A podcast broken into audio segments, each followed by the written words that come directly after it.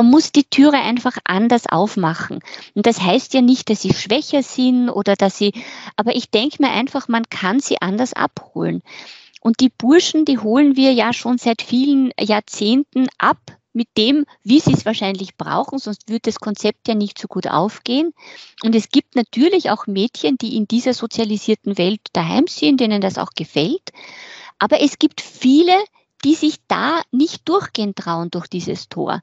Und die kann man mit einem anderen Wording abholen, die Türe sanft aufmachen und ihnen das so zeigen, dass sie, ich sage dann immer wirklich Blut lecken an dem, wie toll das eigentlich ist und wie interessant es ist. Und wir wissen doch alle, die ersten Programmiererinnen waren zu 90, es waren zu 90 Prozent Frauen.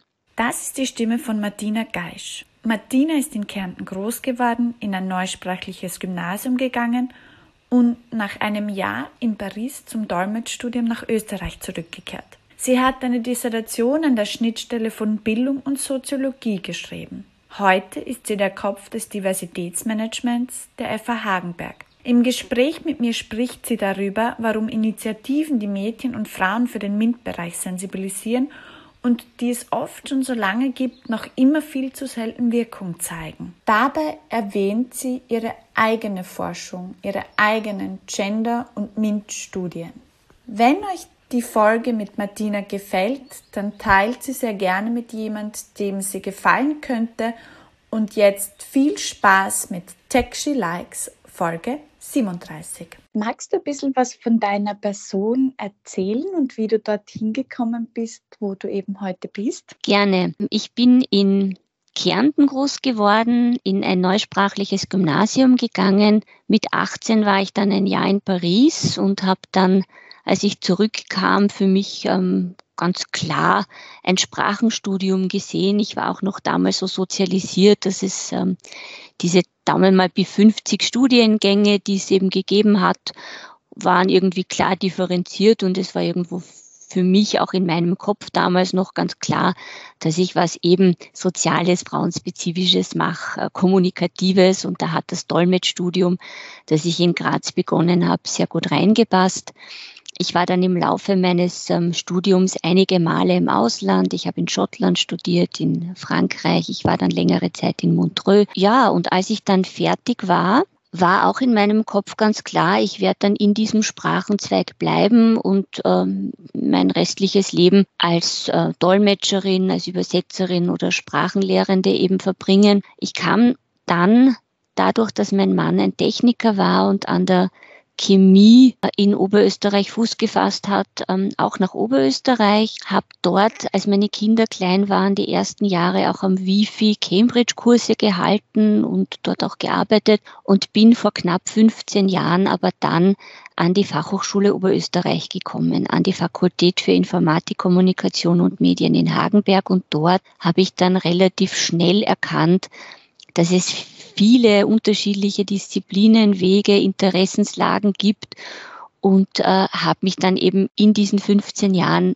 ganz anders entwickelt, orientiert und habe jetzt natürlich auch durch diese Diversifizierung einen ganz anderen Mindset. Ich habe in der Zwischenzeit dann auch noch an der Uni meine Dissertation abgeschlossen an der Schnittstelle von Bildungssoziologie und Hochschulforschung und arbeite jetzt seit gut zehn Jahren in der Abteilung Hochschulforschung, wo ich wirklich äh, mit Themen, die das zukünftige Lernen, die Didaktik, wo die Hochschule und die Employability, wo die hingehen sollen, bin ganz stark mit diesen Themen jetzt beschäftigt. Du hast ja jetzt schon Sozialisierung angesprochen.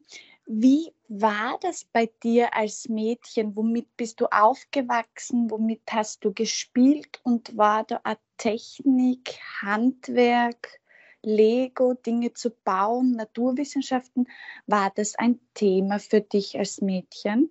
Ähm, ja, das ist sehr spannend. Meine Eltern haben mich sehr, sehr jung bekommen. Meine Mutter war 17, mein Vater bis über 20. Ähm, ich glaube auch, dass mein Vater sich sehr einen Jungen gewünscht hat. Ich wurde zwar einerseits zum Teil sehr burschikos angezogen und so weiter, aber irgendwie habe ich dann trotzdem in dieser sehr weiblichen Sozialisierung bin ich groß geworden. Also mit Puppen. Ich hatte keine äh, Lego-Unterstützung oder sonstige. Aber ich glaube, dass das einfach auch dem Zeitgeist geschuldet war. Ich ähm, war in den 70er, 80er Jahren dann ein, ein junges Mädchen oder eine junge, junge Adoleszente. Und als ich dann meinen Bruder bekam, da war ich schon 15 Jahre, da habe ich dann das Gefühl bekommen, dass äh, mein Vater dann auch so diese weiblichen Stärken besonders an mir entdeckt hat. Also ich wollte dann eigentlich so eine, äh, so ein, so ein KTM-Motorrad äh, und er hat gesagt, das ist ja viel zu unweiblich und so. Das war dann für mich schon sehr spannend, ähm, weil, weil dann eben dieses Frausein plötzlich ein großes Thema war. Ähm, und ich, ich denke mir, ich bin mir nicht sicher, ob das auch zum einen der Zeitgeist war und zum anderen natürlich auch die fehlende Sozialisierung dahingehend, dass ich mit MINT-Themen in Berührung kam. Äh, ich denke mal heute, aufgrund der vielen Studien, die ich selber gemacht habe und weiß, woran es krankt, dass ich genau dieses Mädchen war, das ich selber jetzt vor kurzem befragt habe und was daraus gekommen ist bei den Studien, nämlich große Selbstzweifel, sich über so ein hehres Studium gar nicht drüber trauen und doch lieber in den sozialisierten Gefilden bleiben, die der Kommunikation sind. Da ist eben die Stärke, die man hat und da soll man auch bleiben.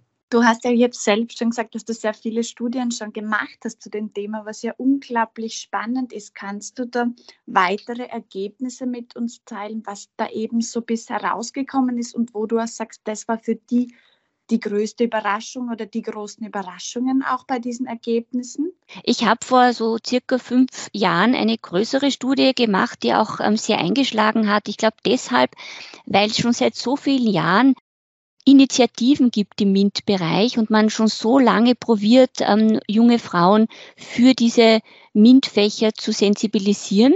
Und als meine Studienergebnisse da waren, die dann eigentlich so als, wenn, wenn du so willst, als Header sagten, dass neun von zehn Frauen abgeraten wird, in die Informatik zu gehen, ähm, war das schon ein großer, eine große Überraschung für all jene, die eben schon so lange versuchen, junge Frauen in dem Bereich zu halten. Was waren da die äh, Ergebnisse? Also neun von zehn Frauen wird abgeraten, in die Informatik zu gehen und es wird ihnen gesagt, sie sollen doch lieber was Kommunikatives, Soziales oder Frauenspezifisches machen.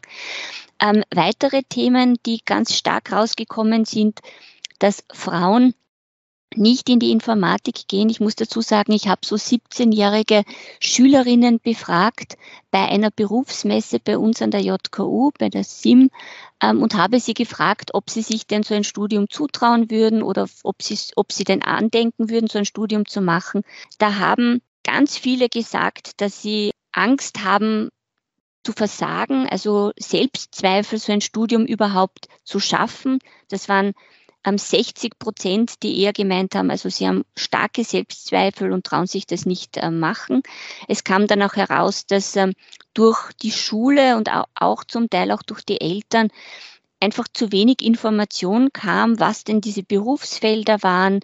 Ähm, es war klar, dass es fehlende weibliche Role Models gibt. Das waren 70 Prozent, die gesagt haben, man schaut in dieses Berufsfeld und sieht also wirklich kaum Frauen.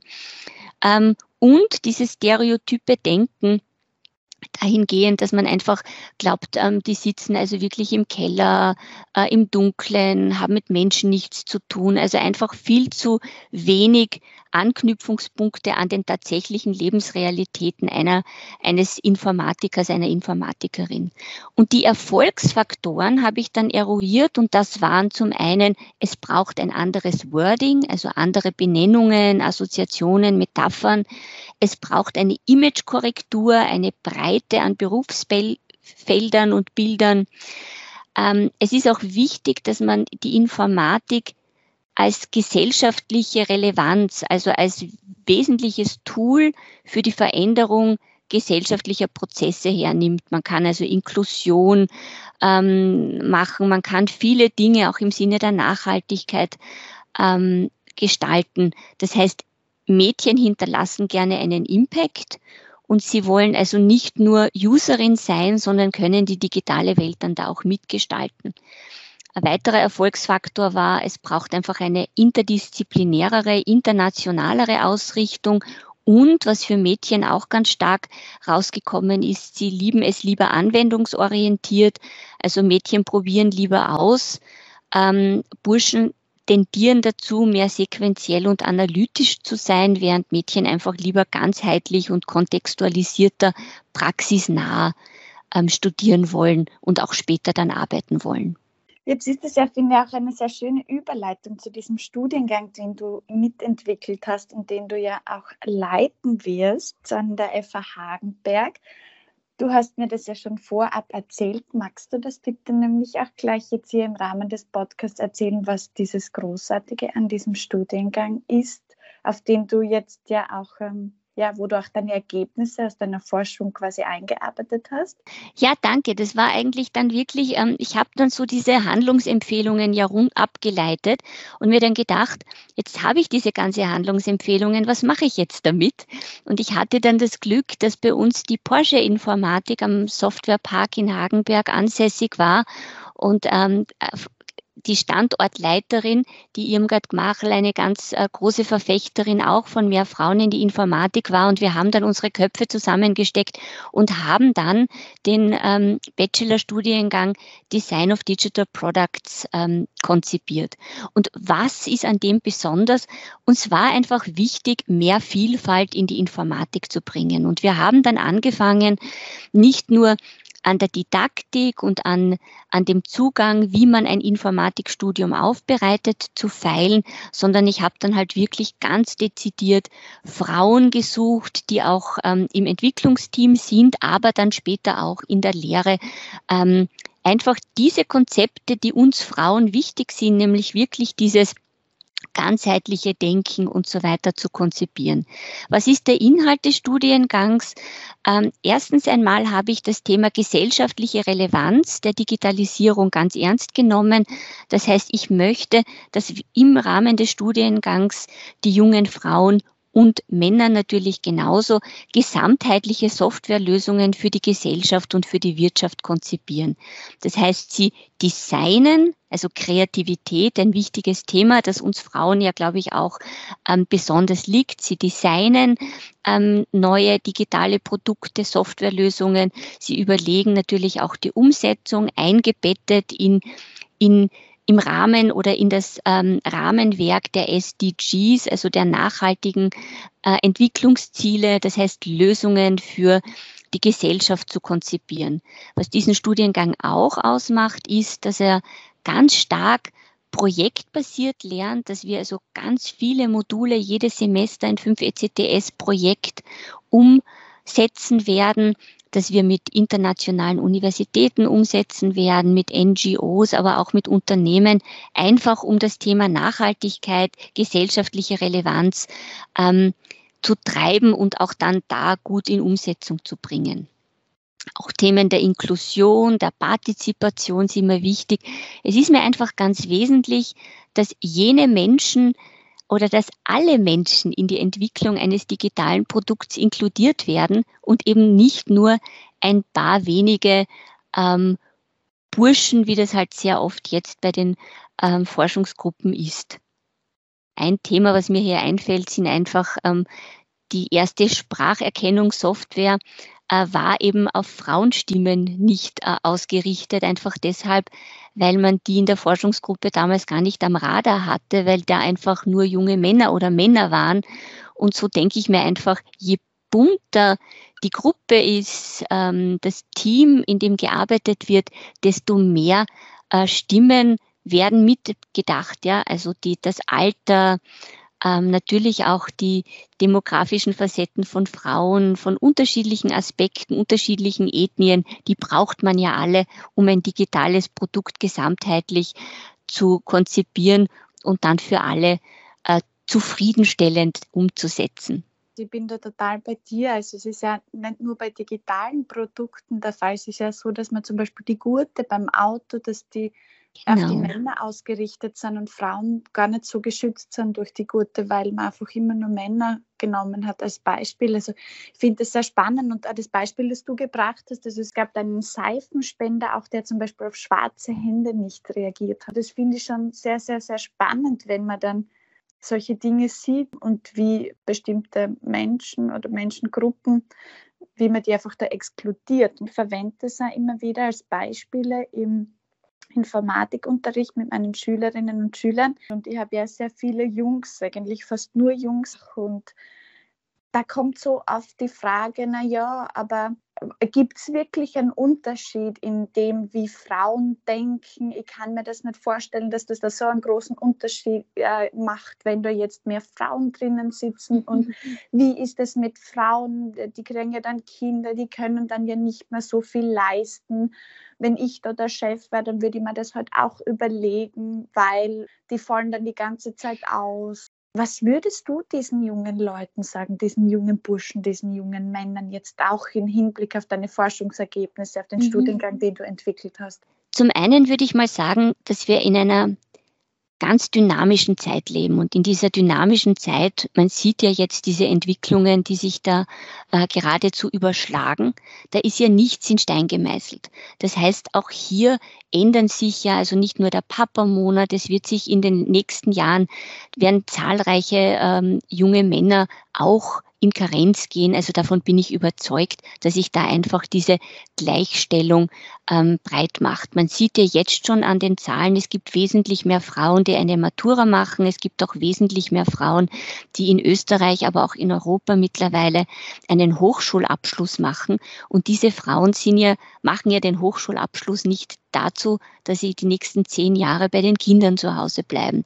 Das heißt, es wird sich auch hier eine Flexibilisierung der Angebote geben, eine Ausweitung auch in ländlichen Bereichen für Kinder, Krippenangebote und so weiter.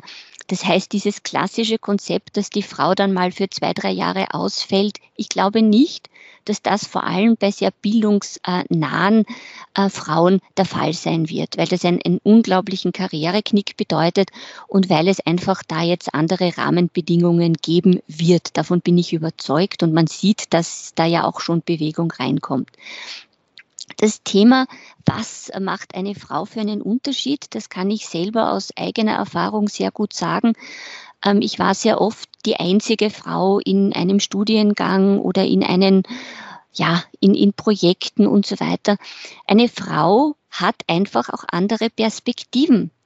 Und dieser Perspektivenwandel, der dadurch angestoßen wird, ist einfach unglaublich wertvoll.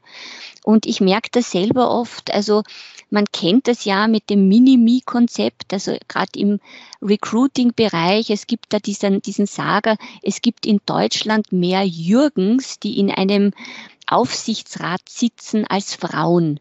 Das heißt, die, die Tatsache, dass man gerne Menschen ähm, anstellt oder Menschen um sich hat, die sehr ähnlich ticken wie man selbst, das, da denke ich jetzt eben gerade an diese jungen Männer, ähm, ist ja auch sehr bequem und eigentlich auch am erst, im ersten Blick vom Vorteil.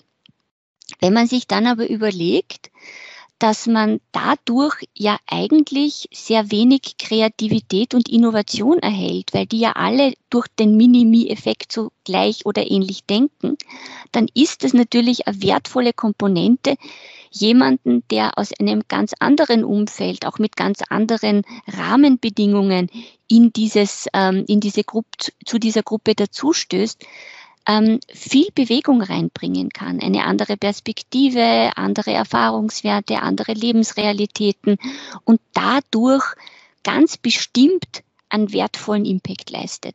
Das ist einfach wichtig, dass diese jungen Männer verstehen, dass das zwar im ersten Moment von Vorteil sein kann, aber im zweiten Moment diese Kreativität, diese Innovation, dieses, diese Ressource, wenn Sie so wollen, ähm, nicht, nicht gegeben ist. Jetzt ist es auch überhaupt so schlimm, wenn es Lücken im Lebenslauf gibt, wenn es Pausen gibt, wenn es vielleicht jetzt auch einen Leistungsabfall gibt? Überall jetzt, nicht nur im ähm, Fachkräftemangel, sondern überall werden ähm, qualifizierte Menschen dringend, dringend gesucht. Ich denke, auch hier wird sich ähm, vieles drehen. Ich merke das jetzt gerade bei uns, auch im Softwarepark in Hagenberg haben wir ja 100 Unternehmen, die ganz massiv jetzt auch im Sinne des Employer Brandings Leute suchen. Ich glaube gar nicht so sehr mehr, dass sich diese Menschen dann bei der Firma bewerben und dann erklären müssen, warum sie eine Lücke haben. Ich glaube vielmehr, dass sich die Unternehmen bei diesen qualifizierten Leuten melden und dankbar sind, dass sie qualifizierte, gute, engagierte Leute kriegen, was auch immer für Lücken die da haben mögen, die werden einfach dankbar sein, auch im Sinne der Flexibilisierung der Arbeitswelt. Ich glaube, dass man da auch, und das wird für Frauen natürlich speziell dann auch interessant, wenn sie kleine Kinder haben ähm, und auch vielleicht dann im ähm, in der Betreuung dann mit ihrem, mit ihren Lebenspartnern wird es sicher einfach leichter werden und flexibler werden. Auch da merke ich eine, eine große Änderung in, in der Gedankenwelt, wie sie halt jetzt traditionell über Jahrzehnte und ja gelebt wurde. Jetzt möchte ich das auch nochmal mit diesen Stereotypen, die du vorher ja auch schon genannt hast, mit denen wir aufwachsen, aufgreifen. Wie kann man dem denn auch entgegenwirken? Was kann denn jeder persönlich tun? In seinem mhm. Umfeld und was tust du da? Ich habe das beobachtet, diese, dieses ähm, Pinkwashing, ja, das Pinkwashing auch da dahingehend, dass man sich halt denkt, ja, es ist natürlich cool, dass wir da jetzt nicht nur zehn Männer haben, dann wird halt diese eine Quoten, Quotenfrau dazugestellt. Also ich glaube, dieses Pinkwashing per se ist einfach nicht, das hilft uns nicht. Was uns wirklich hilft, sind ehrliche, tolle, gute Netzwerke von Frauen, das Sichtbarmachen von Frauen. Also ich denke da immer an die Lisa Simpson, die ja sich äh, für Medizin interessiert, für Astrologie. Also man kann natürlich auch im Sinne der Role Models mehr solche ähm, Cartoons schaffen, mehr weibliche Role Models, auch im Sinne von ähm, starken Frauenfiguren. Und was ich total schlimm finde und in letzter Zeit auch wieder massiv bemerke, sind auch diese gegenderten Spielzeuge. Also alles, was rosarot ist, wird sowieso schon um ein Drittel teurer verkauft und ähm, alles, was dieses äh, Lego und so weiter. Also man könnte wirklich massiv entgegenwirken, indem man in diese Marketingfalle nicht hineintappt und indem man sich gut überlegt, ob das äh, sinnvoll ist und ob man nicht schon sehr früh diese Stereotype reproduziert und manifestiert, indem man das einfach kauft, weil man halt das Gefühl hat, ja, das gefällt dem Mädchen sicher, so ein rosarotes äh, Küchenutensil das muss man einfach hinterfragen. Und je mehr Menschen das tun, desto eher kann dann wahrscheinlich auch in den ganzen ähm, Unternehmen ein bisschen eine Bewegung reinkommen und vielleicht verkauft sich das dann irgendwann auch nicht mehr gut und man wird dann auch andere Dinge anbieten. Ich finde es sehr spannend, dass du dieses Pinkwashing angesprochen hast. Ich habe letztes Jahr vom Ali Malocci einen Vortrag gehört und da ist er eben auch auf die Farbe Pink Rosa eingegangen und hat von der Bedeutung gesprochen, dass diese Farbe eigentlich eine sehr starke Bedeutung hat und dass die früher, wenn ich mich richtig erinnere, ja auch Männer verwendet haben und dass die Farbe eigentlich für stark, sehr stark steht. Pink, ich trage selber gern Pink. Ich habe mit dem, ähm, mit der Farbe per se null Problem. Was ich, womit ich aber ein Problem habe, ist die Assoziation und was dann letztendlich die Werbung, die Medien und so weiter aus dieser Farbe machen oder mit der Farbe machen. Weil es ist ja dann eine Verquickung. Ja, ich habe einen Küchenblock da habe ich dann die doppelte, die intersektionale Diskriminierung, wenn man so will. Das heißt, da habe ich dann einen Küchenblock, der pink ist und das ist klar, das ist dann für Mädchen. Das heißt, Pink per se, die Farbe, gegen die habe ich nichts, aber was wird damit verquickt? Dieses traditionelle Rollenbild, ich habe gerade vor wenigen Tagen äh, meiner Großnichte ein Buch vorgelesen und da ging es halt, die Oma kriegt eine Medaille, weil die Omi, und die Omi war natürlich auch in rosa gekleidet in dem Buch, die kann so gut kochen und stricken und backen und die Omi kann einfach alles. Und ich habe das gelesen und ich habe mir dann echt gedacht, das ist unvorstellbar. Was lesen wir da unseren Kindern vor? Die Omi kann vielleicht auch noch viele andere Dinge, aber in welchen traditionellen, und das war auch mit der Farbe rosa verquickt. Das heißt, für mich ist eigentlich diese diese Verheiratung unterschiedlicher traditioneller Konzepte mit der Farbe rosa, die eben Frauen zugeschrieben wird, das Problem. Wie siehst denn du jetzt die Werbung auf Frauen im Technologiebereich, auf Frauen im MINT-Bereich und wo findest du, müsste man da vielleicht nicht auch an der einen oder anderen Stelle noch schrauben? Also ich glaube, dass der MINT-Bereich verstanden hat, dass es mehr als eine Quotenfrau braucht und dass der MINT-Bereich auch verstanden hat, auch im Sinne der Zielgruppenansprache, Sprache, dass äh, sie halt eben nicht 50 Prozent der Bevölkerung liegen lassen können und sich da besonders um Frauen bemühen. Das merke ich die letzten, sagen wir mal, fünf Jahre besonders stark. Was es aber noch immer gibt, und das stört mich besonders, ist, dass das einfach, es hat jetzt gerade erst eine Werbung gegeben, da sind junge Menschen auf eine Leiter geklettert und oben standen drei Männer und unten rundherum auf der, am Boden und auf der ersten Sprosse standen fünf Frauen. Das ist nicht nur eine Bildsprache, sondern natürlich auch eine Botschaft. Und Frauen, die generell eh schon Selbstzweifel haben, in gewisse Berufe einzusteigen oder sich überhaupt zu bewerben. Ich kenne das ja auch. Wir haben gerade jetzt ähm, unsere unterschiedlichen Annoncen ähm, umgeschrieben.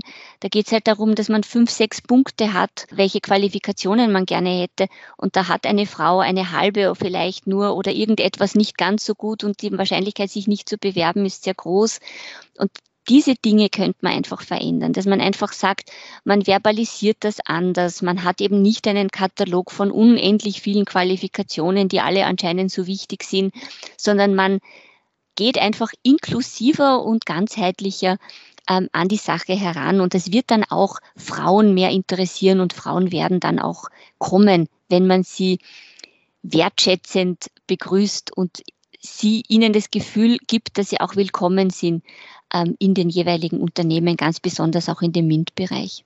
Kommen die Frauen zu dir in den Studiengang? Bewerben sie sich für diesen Studiengang? Das war ja ganz spannende Überraschung für mich oder auch äh, das Gedankengut war ja mehr Vielfalt in die Informatik. Ich bringe, wir haben ja 20 Studiengänge in Hagenberg, die ja gut befüllt sind, hauptsächlich auch mit HTL-Burschen. Ich, ich, ich, ich schaffe es, eine neue Kohorte, wenn man so will, anzusprechen, nämlich jene, die sich bis dato über die Informatik nicht drüber getraut haben.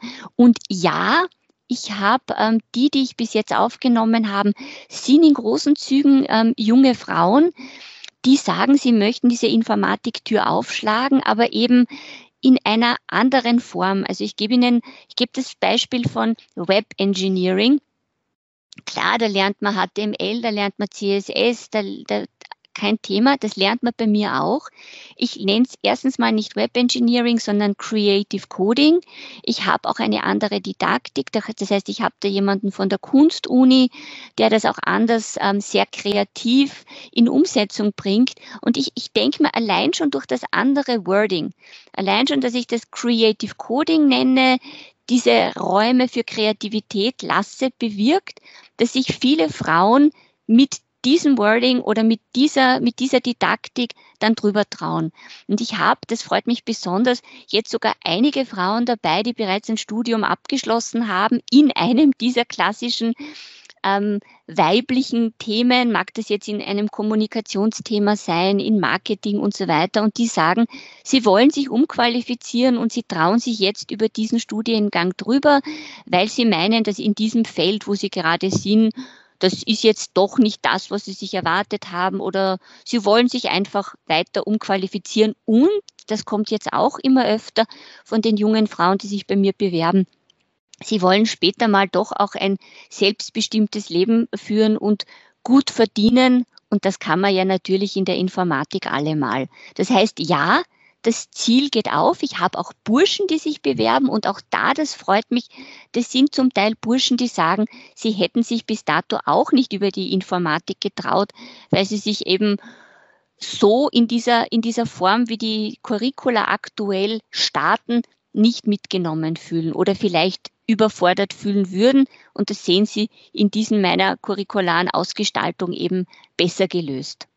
Ich finde es so spannend mit dem Wording, das du gesagt hast, und dann mit diesem Creative Coding Beispiel. Und ich kann mir das unglaublich gut vorstellen, dass das eben der Fall ist, weil ich habe nur einmal einen, ganz kleinen Versuch gestartet am Gymnasium, wo ich nämlich auch dieses Thema erstens habe ich Fair und Fast Fashion hergenommen, ähm, quasi auch in der virtuellen Realität. Und ich habe bei der Beschreibung versucht, keine Dinge zu verwenden, wie wir, wir werden programmieren, wir werden uns mit künstlicher Intelligenz mhm. beschäftigen, sondern ich habe versucht, diese Wörter eigentlich alle wegzulassen. Und ich war sehr überrascht, weil es haben sich dann tatsächlich auch nur Mädchen dafür angemeldet und die waren dann unglaublich interessiert dabei, obwohl es dann auch doch so ein technisches Thema war. Perfekt, perfekt. Und das ist genau mein, mein Zugang. Ja, ich denke, man, man kann die Türe, die total interessant ist und viele Mädchen lieben es ja zu programmieren, wenn sie dann erst einmal drinnen sind. Aber man muss die Türe einfach anders aufmachen. Und das heißt ja nicht, dass sie schwächer sind oder dass sie, aber ich denke mir einfach, man kann sie anders abholen.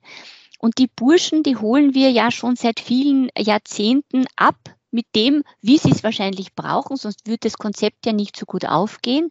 Und es gibt natürlich auch Mädchen, die in dieser sozialisierten Welt daheim sind, denen das auch gefällt. Aber es gibt viele, die sich da nicht durchgehen trauen durch dieses Tor. Und die kann man mit einem anderen Wording abholen, die Türe sanft aufmachen und ihnen das so zeigen, dass sie ich sage dann immer wirklich Blutlecken an dem, wie toll das eigentlich ist und wie interessant das ist. Und wir wissen doch alle, die ersten Programmiererinnen waren zu 90, es waren zu 90 Prozent Frauen. Und da gibt's, ähm, ich weiß nicht, ob das die Hedi Lamar war, den Saga, Programmieren ist wie ein Kochrezept runterkochen. Ja, das kann man wunderbar, ähm, an, wunderbar machen. Und das ist etwas, äh, wo ich mir dann gedacht habe, als dann die Spieleindustrie, ich habe mir das dann auch ein bisschen angeschaut, wie denn das, wie sich das dann verändert hat, auch in der Informatik. Und als dann die Spieleindustrie ähm, ja Lunte gerochen hat, nämlich gerochen hat, dass da wirklich viel Geld drinnen ist, wurden sukzessive die Frauen rausgedrängt aus der Informatik und man hat dann eh, man weiß ja auch, welche Spiele da auf den Markt gekommen sind in der frühen Zeit. Das war dann ganz stark ein, ein Adressieren auf Männer. Wenn du jetzt noch mal ein paar Schritte zum, zurück machen könntest, würdest du selbst auch diesen Studiengang, den du entwickelt ja. hast, heute besuchen? Ja, ja, also ganz, ganz ehrlich, ich denke mir, und das ist ja auch das Wunderschöne, ich habe über die letzten, über das letzte Jahr, würde ich sagen, ein so viele unglaublich tolle, interessante Frauen kennengelernt, die ähm, tolle Informatikerinnen sind, von wirklich ähm, von der technischen Informatik bis zur Wirtschaftsinformatik wirklich alles abdecken. Und die haben mir so Lust gemacht in den vielen Gesprächen, die ich mit ihnen geführt habe, selber in dieses Fach, also äh, selber in diese Materie einzutauchen. Also ich denke mir, ich habe natürlich ein Stück weit diesen Studiengang schon auch nach meiner Fasson gemacht, weil ich mir gedacht habe, zum einen habe ich junge Frauen befragt, was sie denn gerne drinnen hätten, das ganze Know-how der Damen, mit denen ich da äh, gesprochen habe, auch einfließen lassen. Aber es ist dann wirklich das rausgekommen, wo ich mir gedacht habe, ich würde diesen Studiengang sofort studieren. Und ich, es freut mich auch sehr, ich habe eine junge Frau dabei, die ähm, ist Kommunikationsmanagerin bei der Sparkasse. Ähm, äh, ist schon lang, ist schon seit 15 Jahren dort tätig und die fängt jetzt diesen Studiengang ähm, an und lässt alles liegen. Also das ist ein Studiengang, der zum einen, also ich denke mir, er hat ein paar USBs. Das eine USB ist mehr Vielfalt in die Informatik. Ich gehe jetzt davon aus, und das hat sich jetzt auch die Bewerbersituation bis jetzt gezeigt, dass das eine sehr bunte, sehr vielfältige Kohorte ist. Also wirklich von 18-Jährigen bis 40-Jährige, Männlein, Weiblein, Menschen mit fertigem Studium, Menschen, die schon ein paar Jahre gearbeitet haben, Menschen, die frisch äh, von der Schule kommen. Also alleine das zeigt schon ein sehr buntes Bild. Das große Ziel ist voneinander und miteinander zu lernen. Das passt auch gut zu dem großen USB, das der Studiengang hat, nämlich projektbasiertes Lernen. Das heißt, ab dem ersten Semester werden die Kenntnisse, die man eben erlangt, ähm, gleich in ein Projekt, in ein Doing reingegossen. Ähm, natürlich im ersten Semester sehr kleine Teams, äh, gruppendynamische Prozesse, wo man ein bisschen was umsetzt, schon auch kreative ähm, Ansätze, äh, kreativ, kreative Techniken und so weiter erlernt. Ähm, was ist der Fokus des Studiengangs? Also für mich ist die große Klammer wirklich ähm, Ethik, Nachhaltigkeit und die sogenannten 21st Century Skills. Die 21st Century Skills, das sind die sogenannten vier Cs. Das ist Kreativität, Kommunikation, kritisches Denken und ähm, Kollaboration.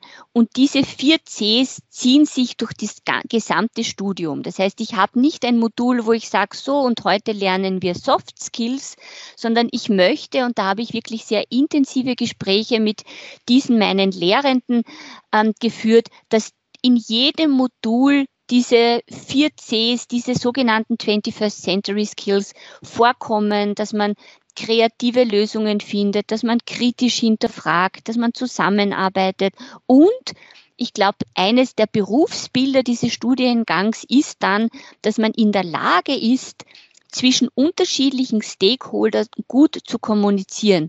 Das heißt, und das habe ich auch gemerkt bei den Unternehmen draußen. Man braucht natürlich Leute, die coden können, gar kein Thema. Aber man braucht vor allem Menschen, die unterschiedliche Stakeholdergruppen zusammenführen. Also die Designer, das Marketing, die Wirtschaftsleute, die ähm, Daten analysieren, die die äh, coden, bis hin natürlich dann zu den Kunden und Kundinnen. Und der Studiengang gibt sozusagen eine me gibt Metakompetenzen an die Hand, dass man dies kann. Das heißt, es, da drin gibt es Wirtschaftskompetenzen. Man hat das dann eingebettet auch in Recht, in, in rechtliche Themen, in Compliance-Themen, ähm, aber natürlich auch ähm, viele, viel Design-Elemente, wo man dieses Produkt selber äh, kreieren kann und dann eben mit den unterschiedlichen ähm, Stakeholdern abgleicht, so dass ein Produkt rauskommt. Und das ist ja, glaube ich, ähm, eines der großen Schwachstellen, wenn man so will, dieser Softwareprojekte. Jene Softwareprojekte, die scheitern, scheitern zu 75 Prozent daran, dass zu wenig miteinander kommuniziert wurde und man nicht verstanden hat, was der Kunde, die Kundin draußen möchte.